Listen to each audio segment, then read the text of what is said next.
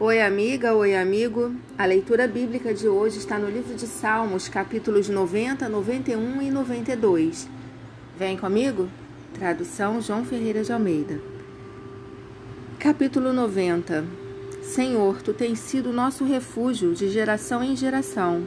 Antes que os montes nascessem e se formassem a terra e o mundo, de eternidade a eternidade, tu és Deus.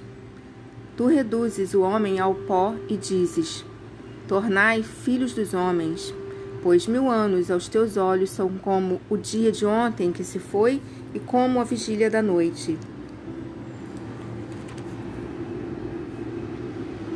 Tu os arrastas na torrente, são como um sono, como a relva que floresce de madrugada. De madrugada viceja e floresce. A tarde murcha e seca, pois somos consumidos pela tua ira e pelo teu furor, conturbados. Diante de ti puseste as nossas iniquidades e sob a luz do teu rosto os nossos pecados ocultos, pois todos os nossos dias se passam na tua ira. Acabam-se os nossos anos como um breve pensamento. Os dias da nossa vida sobem a setenta anos, ou em havendo vigor a 80. Nesse caso, o melhor deles é canseira e enfado, porque tudo passa diante e nós voamos. Quem conhece o poder da tua ira e a tua cólera segundo o temor que te é devido? Ensina-nos a contar os nossos dias para que alcancemos coração sábio. Volta-te, Senhor. Até quando? Tem compaixão dos teus servos, sacia-nos de manhã com a tua benignidade, para que cantemos de júbilo e nos alegremos todos os nossos dias. Alegremo-nos por tantos dias quantos nos tens afligido, por tantos anos quantos suportamos a adversidade. Aos teus servos aparecem as tuas obras, e a seus filhos a tua glória. Seja sobre nós a graça do Senhor nosso Deus. Confirma sobre nós as obras das nossas mãos. Sim, confirma a obra das nossas mãos.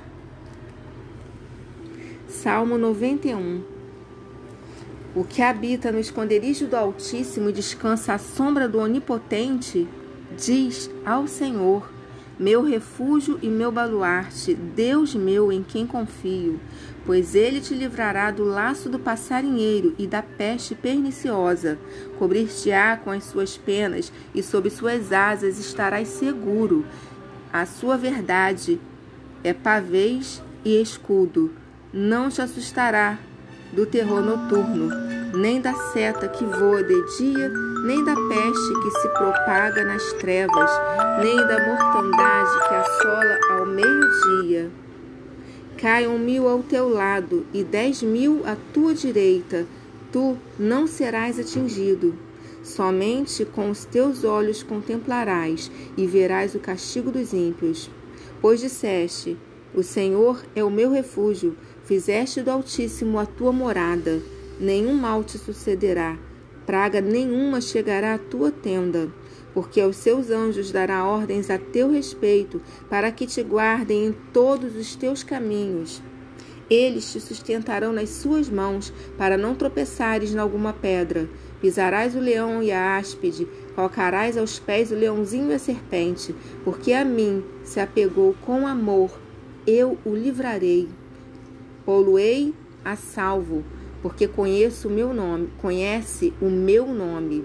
Ele me invocará e eu lhe responderei. Na sua angústia eu estarei com ele, livrá-lo-ei e o glorificarei. Saciá-lo-ei com longevidade, lhe mostrarei a minha salvação. Capítulo 92 Hino de gratidão a Deus.